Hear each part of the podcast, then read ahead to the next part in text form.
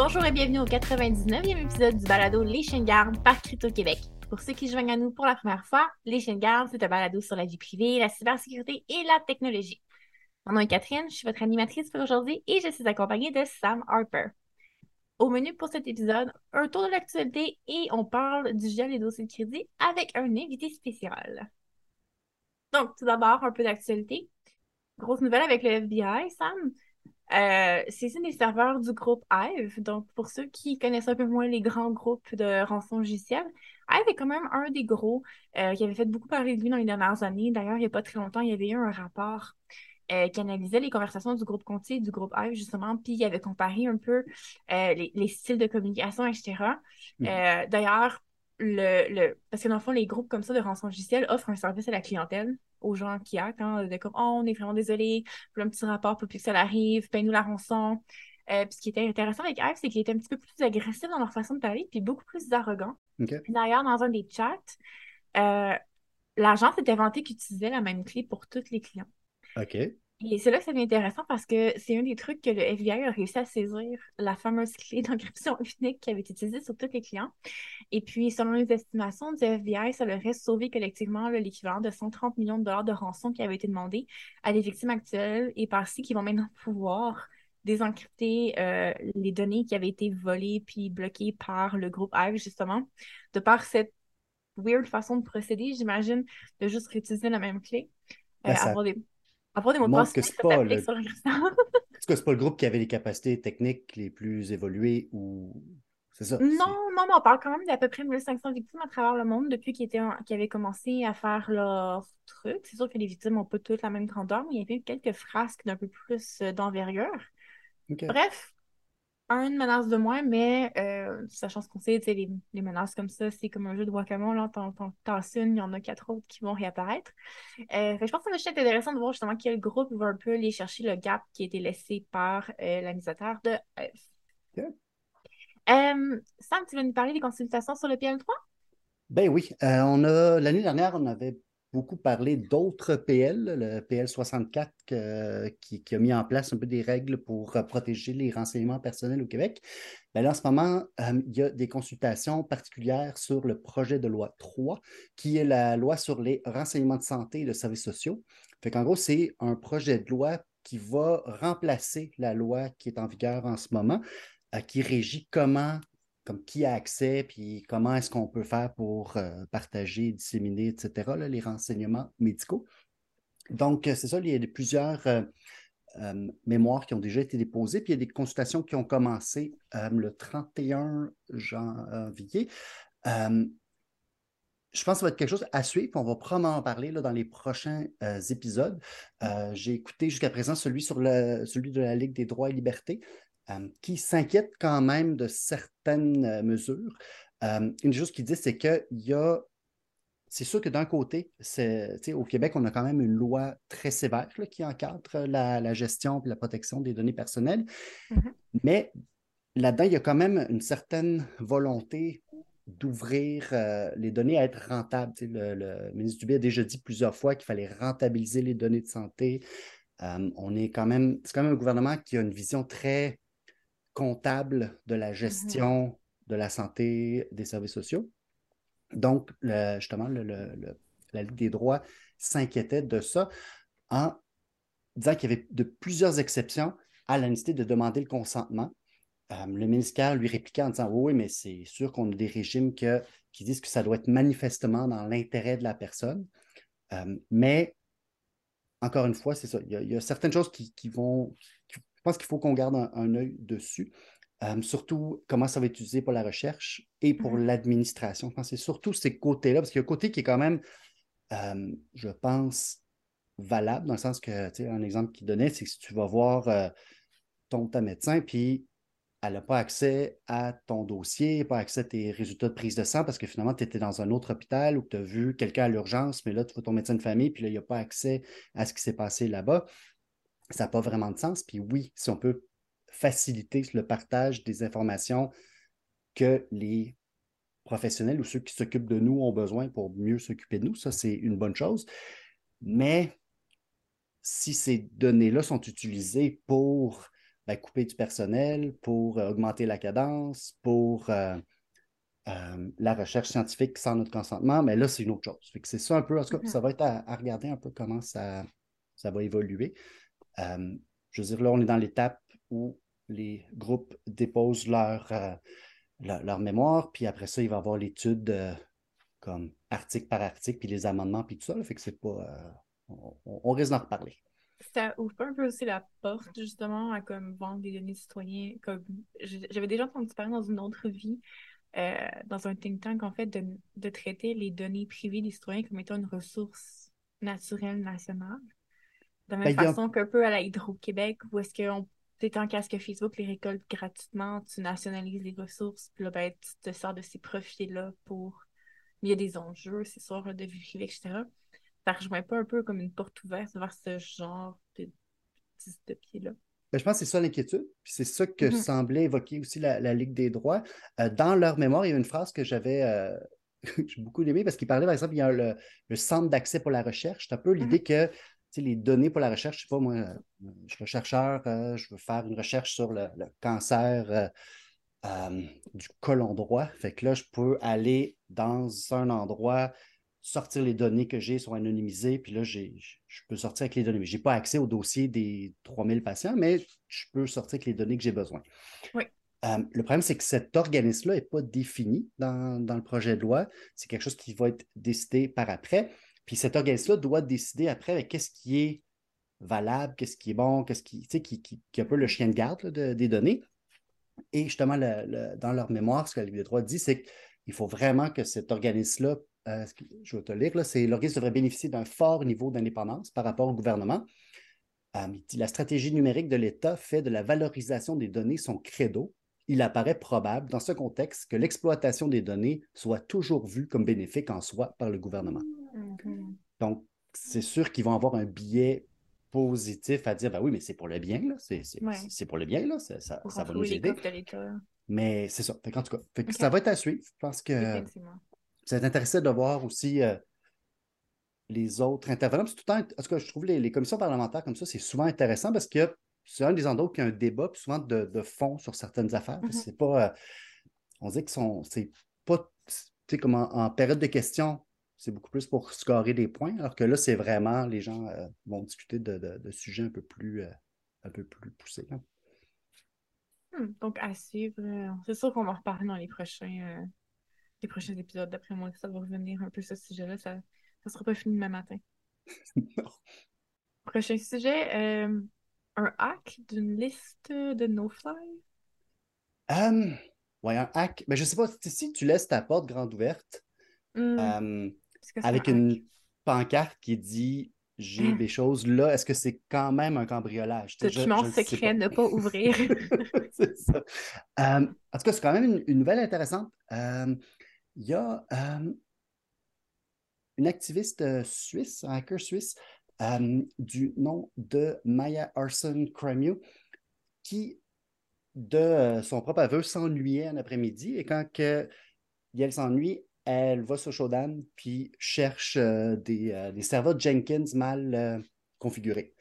Jenkins, c'est une plateforme pour que les, développeurs puissent faire des tests automatisés de leur code.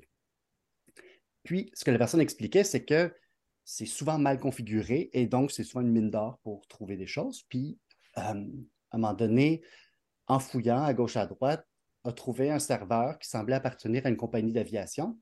Puis, en continuant à fouillant, a trouvé euh, du code source avec des mots de passe écrits dans le code, donc des, mots de passe. Euh.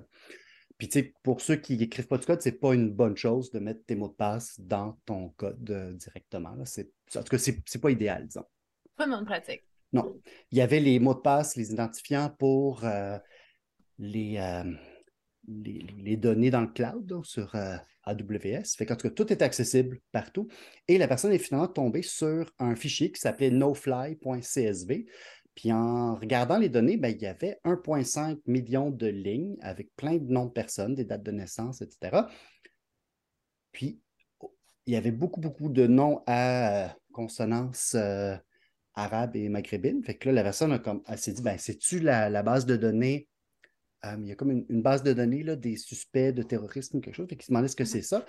Puis finalement, après avoir contacté un journaliste de Daily Dot, qui, lui, a contacté la compagnie. La compagnie a confirmé que c'était une copie de la no-fly list euh, euh, américaine qui datait de 2019.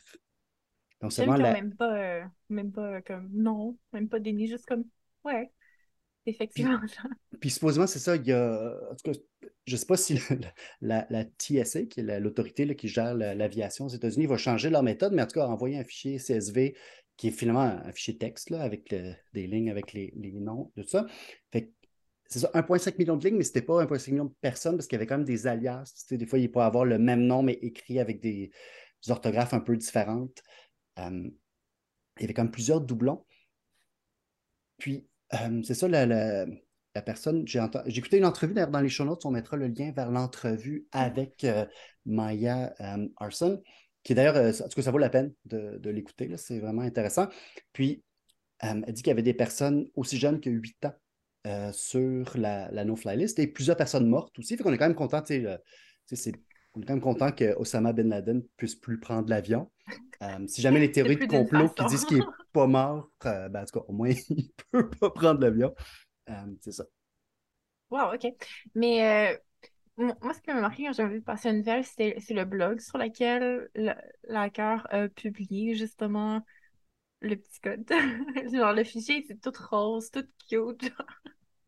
Oui, ben c'est ça. L'entrevue est, vraiment le fun. Là. Comme, il explique que son, son, son, objectif, c'était l'anarchie, mais que c'était un projet d'un peu plus qu'une après-midi. Fait que cet après-midi-là, au lieu de, faire ça, ben, il est allé sur, euh, sur Shodan pour euh, chercher. Euh, Une étape à la fois vers l'anarchie, C'est ça. Wow. Ah, c'est quand même, c'est quand même, c'est quand même fou. Il y a eu un autre vrai génie euh, pour les gamers dans la pièce.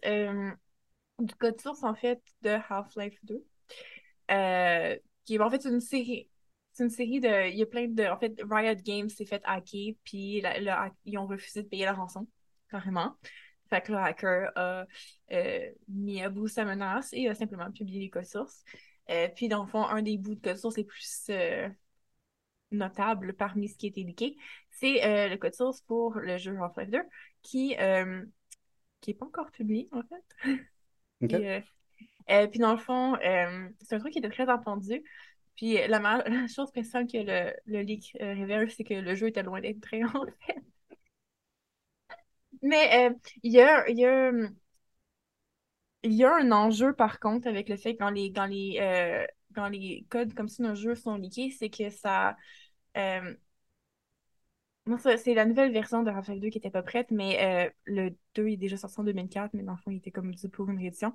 Le problème là-dedans, c'est que dans le fond, à partir du moment où est-ce qu'un code de jeu est liqué comme ça, ça devient plus facile pour les cheaters, en fait, les, gens qui veulent tricher, de se faire des, euh,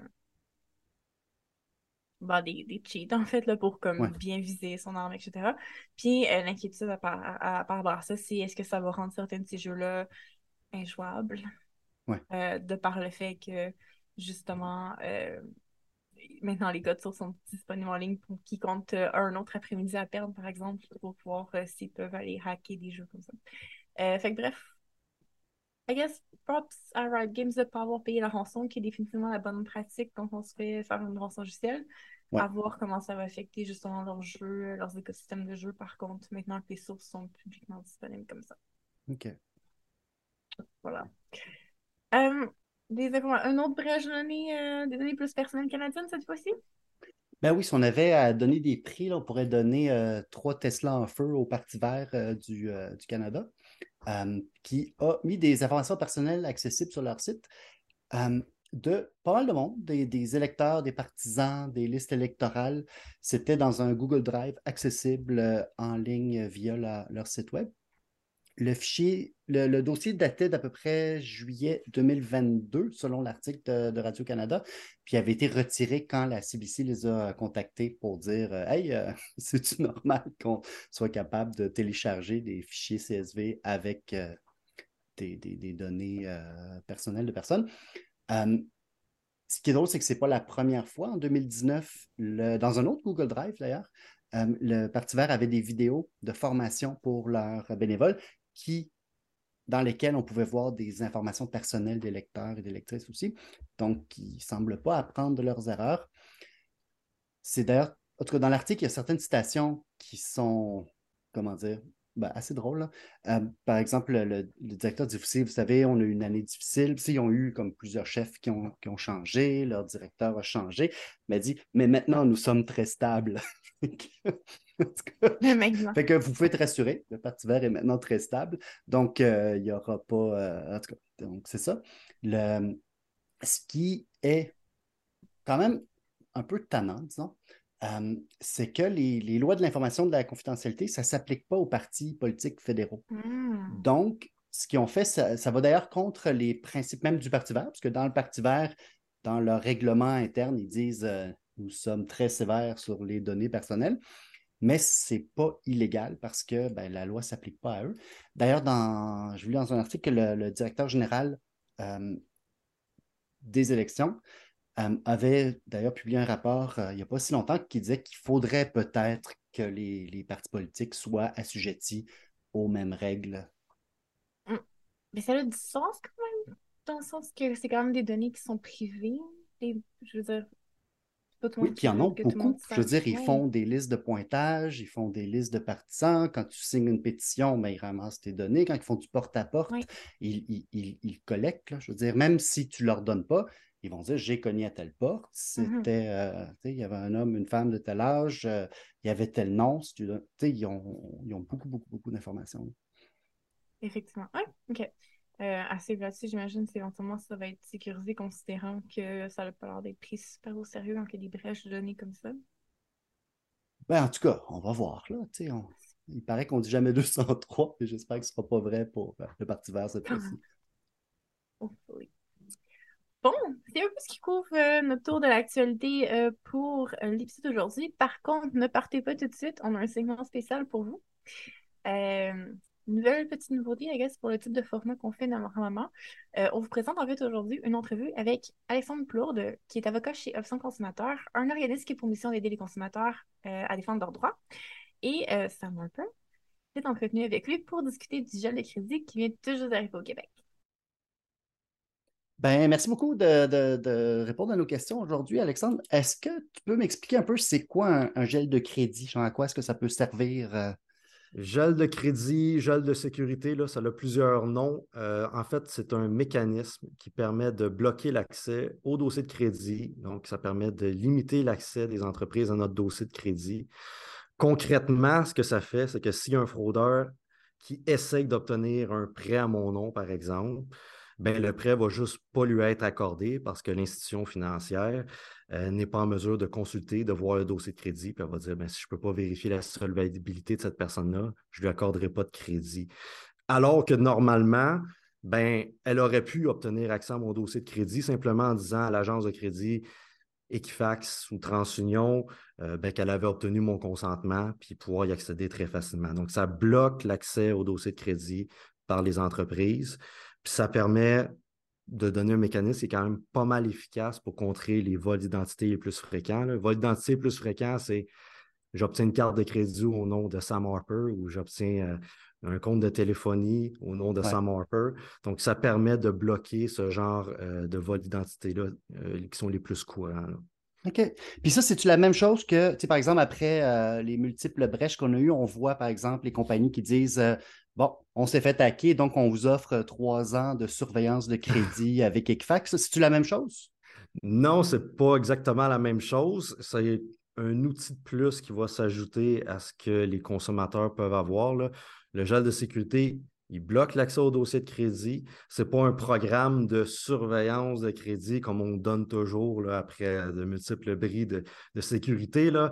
Comme la coutume le veut. Là. Donc, euh, euh, on a une grosse suite de données. On va donner à toutes les, tout le monde qui sont visés un, bel abonnement Equifax. Ce n'est pas exactement ça. Le gel de sécurité, ça bloque l'accès à mon dossier de crédit. Euh, pour tout ce qui est contrat de prêt, tout ce qui est contrat de téléphonie mobile. Ça ne s'applique pas nécessairement à toutes les transactions non plus. Là. Euh, ça ne s'appliquera pas, par exemple, euh, au propriétaire qui veut consulter mon dossier de crédit, un assureur qui veut consulter mon dossier de crédit ou même un employeur. Là. Eux, eux le, gel ne s'applique pas à eux. Mais pour tout ce qui est institution financière ou compagnie de téléphonie, généralement, ça va s'appliquer à ces entreprises-là. Mais si quelqu'un veut voler mon identité pour aller travailler à ma place, il peut continuer à le faire. oui, c'est ça. Euh, le propriétaire peut continuer à regarder nos dossiers de crédit, même s'il y a un gel de sécurité dessus. Je sais que tu es plus euh, préoccupé par les enjeux en matière de logement, donc euh, ce n'est pas la fin des haricots là, pour la consultation de dossiers de crédit dans ce domaine-là. Puis là, euh, je sais que la loi a été changée il y a quand même, ça doit faire, ben, ça fait plus qu'un an, il me semble, que le, projet de loi a été adopté là, pour encadrer les agences de crédit. Puis c'est là-dedans que ça disait le gel de crédit s'en vient. Est-ce qu'il va être mis en pratique euh, bientôt? On sait Demain. Nous, sommes le 31, nous sommes le 31 janvier, donc demain, ça devrait rentrer en vigueur. Je ne l'ai toujours pas testé. Ça fait, écoute, le, le, gel de sécurité, ça découle en fait d'une loi qui a été adoptée en 2021, donc il y a deux ans. Ah oui, OK. Et, l'entrée en vigueur du gel de sécurité de cette disposition-là, elle a été retardée pendant deux ans. Et là, c'est demain, donc le 1er février 2023, que c'est supposé rentrer en vigueur, que TransUnion et Equifax sont supposés nous offrir la possibilité de mettre un gel de sécurité. Pourquoi ça a pris deux ans avant d'entrer en vigueur? Il faudrait peut-être leur demander. Je n'ai pas d'explication. Ce n'est pas, certainement pas faute de moyens. TransUnion et Equifax sont, des multinationales qui ont parfaitement les moyens de mettre ça en œuvre. Leurs clients, c'est des institutions financières, des grandes entreprises de télécom. Donc, ce n'est pas une question de, discuter, de trouver les investissements. Mais bon, la bonne nouvelle, c'est que c'est rentré en vigueur. Euh, comment ça va s'opérationnaliser? Je présume que c'est de la même façon qu'on fait affaire actuellement avec les agences de crédit, donc par le web, par téléphone, probablement qu'on pourra euh, appliquer un jet de sécurité sur notre dossier de crédit. Et ça, est-ce que ça va être gratuit? Ben, en fait, la loi, elle prévoyait la possibilité pour les agences de crédit d'imposer des frais pour ça, des frais raisonnables. Donc, euh, Equifax ou TransUnion aurait pu me charger un frais pour euh, imposer le gel de sécurité. Bonne nouvelle, pour ce qui est d'Equifax, du moins, je ne sais pas pour TransUnion, mais pour ce qui est d'Equifax, si on se fie à ce qu'ils nous ont dit là, euh, dans les derniers mois sur leur site Internet, c'est que le gel de sécurité va être gratuit euh, pour eux, du moins pour l'instant. Sauf que théoriquement, il n'y a pas d'obligation légale de l'offrir gratuitement. Donc, ils pourraient très bien changer ça dans les prochains mois, par exemple, s'ils reçoivent trop de demandes à cet égard-là. Moi, je trouve que c'est un problème. Ce n'est pas acceptable que les agences de crédit aient la possibilité de faire payer des gens qui sont victimes d'un vol d'identité ou victimes d'un mm. bris de sécurité euh, pour pouvoir se protéger. Les gens ne sont pas responsables de ça. C'est un système qu'on subit. Les clients des agences de crédit, ce n'est pas nous, les consommateurs, ce sont les institutions financières, les entreprises de télécom. Puis à mon avis, ça serait à eux d'éponger les frais qui sont applicables à ça. Puis en plus, c'est déjà gratuit aux États-Unis. C'est peut-être d'ailleurs pourquoi Equifax a choisi de rendre ça gratuit au Québec. probablement qu'ils se sont alignés sur leurs pratiques qui sont déjà en vigueur aux États-Unis. Puis euh, est-ce que, par exemple, si je veux euh, m'inscrire au gel de crédit, on sait-tu, est-ce que je vais être obligé de le faire pour les deux entreprises? Ou si je me gèle à Equifax? Euh, je ne pourrais pas répondre à cette question-là. Je ne crois pas qu'il y ait de procédure prévue. Moi, ma, recommandation, sincèrement, ça serait écoutez, faites-le auprès des deux entreprises. Chaque entreprise en a deux. C'est un peu toujours ce qu'on dit aux consommateurs de toute façon. On leur dit allez vérifier votre dossier de crédit, pas juste Equifax, allez chez TransUnion. Il peut toujours avoir des petites différences entre chaque dossier de crédit. Des entreprises qui font des inscriptions seulement auprès d'une agence de crédit. Ça fait j'inviterais les consommateurs à, trop fort casse pas. Là. Euh, faites votre gel, faites la demande auprès des, deux, des deux agences de crédit. OK. Puis euh, tant qu'à t'avoir sur la ligne pour parler des agences de de, notation de crédit. Euh, est-ce que, toi, à Option Consommateur, est-ce que vous recommandez les programmes de surveillance de crédit? Comme de, est-ce que vous recommandez aux gens de s'abonner à ces services-là? Est-ce que tu as le droit d'en ben, parler? les, fameux, les fameux programmes de surveillance, comme tu parlais tantôt, là, euh, qu'on peut s'abonner à 20 par mois là, auprès d'Equifax. ma réponse à ça, c'est bof. Ce qu'il faut savoir d'abord, c'est que ce qui est important pour prévenir le vol d'identité, c'est d'abord de consulter son dossier de crédit sur une base régulière. Vérifiez votre dossier de crédit s'il y a des inscriptions qui sont frauduleuses. Une inscription avec une institution financière, vous n'avez jamais fait affaire, compagnie téléphonique, vous n'avez jamais fait affaire, ça, c'est un signe très probant que vous êtes victime de vol d'identité. Donc, il faut vérifier son dossier de crédit sur une base régulière. Il y a une loi qui vient d'être passée qui nous donne le droit d'accéder gratuitement à notre dossier de crédit par Internet. Donc, déjà en partant, euh, j'ai un droit d'accès gratuit, je n'ai pas besoin de payer pour avoir accès à ça. Souvent, ce que les, agences de crédit vont faire, c'est qu'ils vont mettre en gros sur leur site Internet, là, quand on arrive, abonnez-vous à notre service de surveillance à 20 puis l'accès gratuit, ça, il faut que tu cherches un peu plus sur la page pour le trouver. Donc, j'invite les gens surtout à chercher l'accès gratuit à leur dossier de crédit. Mais je confirme. Je confirme que c'est plus dur à trouver. Le, gratuit est plus tough à trouver que l'abonnement. Plutôt que s'abonner à l'espèce de service à 20$ par mois, dont on peut douter de l'utilité. Euh, à mon avis, ça, c'est un premier problème qu'avec les agences de crédit. Puis, si jamais vous voulez vous abonner euh, à ce, service-là, sachez qu'il y a quand même des limitations quand même. parce que ils offrent par exemple un service d'alerte de changement de notre dossier de crédit. Ouais, mais je peux le consulter sur une base régulière, puis je vais m'alerter moi-même de ce qu'il y a de nouveau dans mon dossier de crédit. Ils offrent du support en cas de vol d'identité, c'est-à-dire tu peux téléphoner quelqu'un qui va t'aider à, te démêler dans tout ça. Encore là, c'est des ressources que vous pouvez trouver euh, ailleurs aussi. Là. Euh, ils offrent des assurances concernant le vol d'identité, mais il faut bien comprendre qu'est-ce que ça couvre. Si je subis un vol d'identité, euh, de 15 000 quelqu'un qui a ouvert une, carte de crédit à mon nom, je ne suis pas responsable de rembourser ce 15 000 $-là. C'est un fraudeur qui a pris mes renseignements personnels, qui a fraudé la banque. C'est la banque qui doit éponger ce montant-là, à moins que euh, j'ai été négligent là, vraiment d'une manière manifeste en protection de mon NIP ou ce genre d'affaires-là. Mais autrement, légalement, je n'ai rien à voir là-dedans. là dedans L'enjeu, la difficulté dans le cas de vol d'identité, c'est rétablir la situation, faire des démarches et tout ça. Puis ces assurances-là, c'est un peu ça qu'elles couvrent. C'est-à-dire que si j'ai eu des dépenses pour faire des démarches euh, lors d'un vol d'identité, j'ai perdu des journées de travail, ce genre de choses-là, je pourrais peut-être faire une réclamation d'un montant partiel de tout ça, mais c'est quand même relativement limité ce que ça couvre. D'autant plus que ce genre de service-là, de toute façon, il y a des millions de Québécois qui pourraient s'y abonner gratuitement parce qu'il y a des millions de Québécois qui ont subi des bris de sécurité et qui se sont fait offrir déjà de toute façon. Fait que ça ne vaut peut-être pas la peine de payer pour quelque chose que vous pourriez avoir gratuitement, soit parce que vous avez été victime d'un bris de sécurité, ou des fois, ça peut même être couvert par une autre assurance que vous avez, une assurance habitation, quoi que ce soit. Puis souvent, les gens tombent dans le piège quand même. Ils vont sur le site, veulent accéder à leur dossier de crédit. Je parlais à plein de consommateurs qui me dit Je me suis abonné au service à 20 d'Equifax parce que je voulais avoir accès à mon dossier de crédit. Mais non, mais tu avais accès gratuitement, euh, malheureusement, à ton dossier de crédit. Fait que tu payes peut-être pour quelque chose que tu n'as pas vraiment besoin. Là. Puis si je bien compris ce que tu disais au début, de toute façon, si je veux vraiment me protéger contre les conséquences d'un vol d'identité, le gel est plus efficace. Puis ça, jusqu'à aujourd'hui, en, tout cas, à partir de demain, euh, ça va être gratuit avec Equifax, puis on va voir avec TransUnion on va voir qu'est-ce que ça va être les pratiques de TransUnion à cet égard-là. Ils ont donné moins d'informations. Écoute, moi, demain, on est le 1er février. Fait que moi, je m'en vais instaurer le, gel de sécurité de mon côté chez Equifax, chez TransUnion. Je reviendrai avec, avec des nouvelles là-dessus. Puis je pense que pratiquement, les gens, il faut aussi que, ça, que si jamais je fais une application pour une carte de crédit, il faut que j'appelle à ce moment-là pour faire enlever le gel.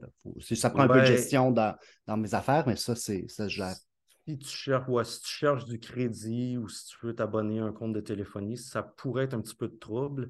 Euh, il, va y avoir deux possibilités. Là. Il va y avoir la possibilité de lever complètement le gel de sécurité, il y avoir la possibilité aussi de le suspendre temporairement, quelque chose comme un jour ou deux. Je ne sais plus exactement la durée. Donc, c'est une possibilité. Si je, fais juste euh, une demande de crédit euh, juste une fois, ben, je pourrais juste le suspendre, ça, ça pourrait régler le problème. Excellent. Ben, un grand merci pour ton temps.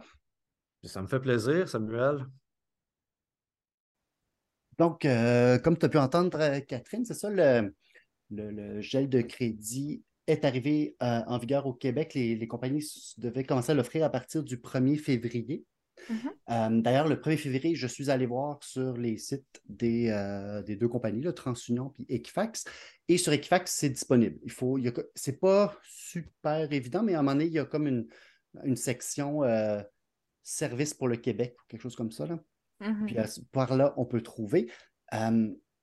Et la méthode, finalement, c'est qu'il faut imprimer un formulaire qu'on remplit, qu'on envoie par la poste. Et sur le site, ça dit qu'il cinq jours, il faut leur donner cinq jours ouvrables une fois qu'ils ont reçu le formulaire pour appliquer le gel de crédit. Puis si jamais on veut enlever le blocage ou suspendre le blocage, ben, c'est la même procédure. Il faut remplir un formulaire, le renvoyer par la poste. Donc, c'est pas ce que de plus euh. C'est full user-friendly, là. Oui, Mais au moins, c'est accessible et c'est gratuit. C'est gratuit. Sur le site de TransUnion, mm-hmm. euh, j'ai pas trouvé. D'ailleurs, j'ai même pas pu. J'ai vraiment. Est-ce que le site de TransUnion j'ai trouvé plein d'endroits où que je pouvais leur donner 25 pièces par mois, mais je n'ai pas trouvé d'endroit pour geler mon, crédit. Mais euh, on va voir, peut-être qu'ils ils ont juste eu deux ans là, pour mettre ça en vigueur. fait que ça faut, leur laisser euh, le temps pour euh, mettre leur site web à jour. Ce qui devrait déjà être à, jour au jour 1, tant qu'à moi, mais je me demande si éventuellement il va y avoir des ententes avec les, les, banques ou les caisses justement pour mettre en place des systèmes facilités de la même façon, par exemple, que des jardins, il y a la carte de crédit à même justement l'application pour faciliter les choses. Ça serait vraiment quelque chose d'intéressant que les banques offrent ce genre de service-là, éventuellement aussi d'offrir, de faire la communication, vu que les agences de crédit ont peur super motivées à rendre ça accessible. Hmm. Très, très, très intéressant. Hein. Hmm. Donc, euh, bref, c'est une façon de plus de protéger nos données. J'imagine notre dossier de crédit, du moins, surtout si on est victime d'une brèche de données ou est-ce qu'il y a nos informations qui sont peut-être à risque ou exposées, code d'assurance un numéro d'assurance sociale est out there en train de flotter sur les internets. Peut-être que ça peut valoir la peine malgré le 5 jours ouvrant pour traiter la demande. Ben, c'est sûr que c'est, ben, comme le disait euh, Alexandre, c'est la façon la plus efficace de, se protéger là, contre les, les, principales formes de, vol de crédit, de vol d'identité. Génial. merci à toi et à Alexandre pour cette merveilleuse entrevue. Super intéressant. Euh, c'est pas mal ce qui conclut notre épisode pour aujourd'hui. Euh, à noter, dans deux semaines, nous allons célébrer le centième euh, épisode du balado et on vous prépare un petit quelque chose de spécial pour cet euh, événement, célébration, milestone. D'ici là, euh, un grand merci à Luc Lefebvre, Samuel Verdon et Samantha pour l'animation des réseaux sociaux. Merci à Fanny Tan pour le montage, Bonhomme pour l'identité graphique, Danny Provencher Electric Light et à tous ceux qui travaillent dans l'ombre. On se revoit dans deux semaines. À la prochaine. À la prochaine.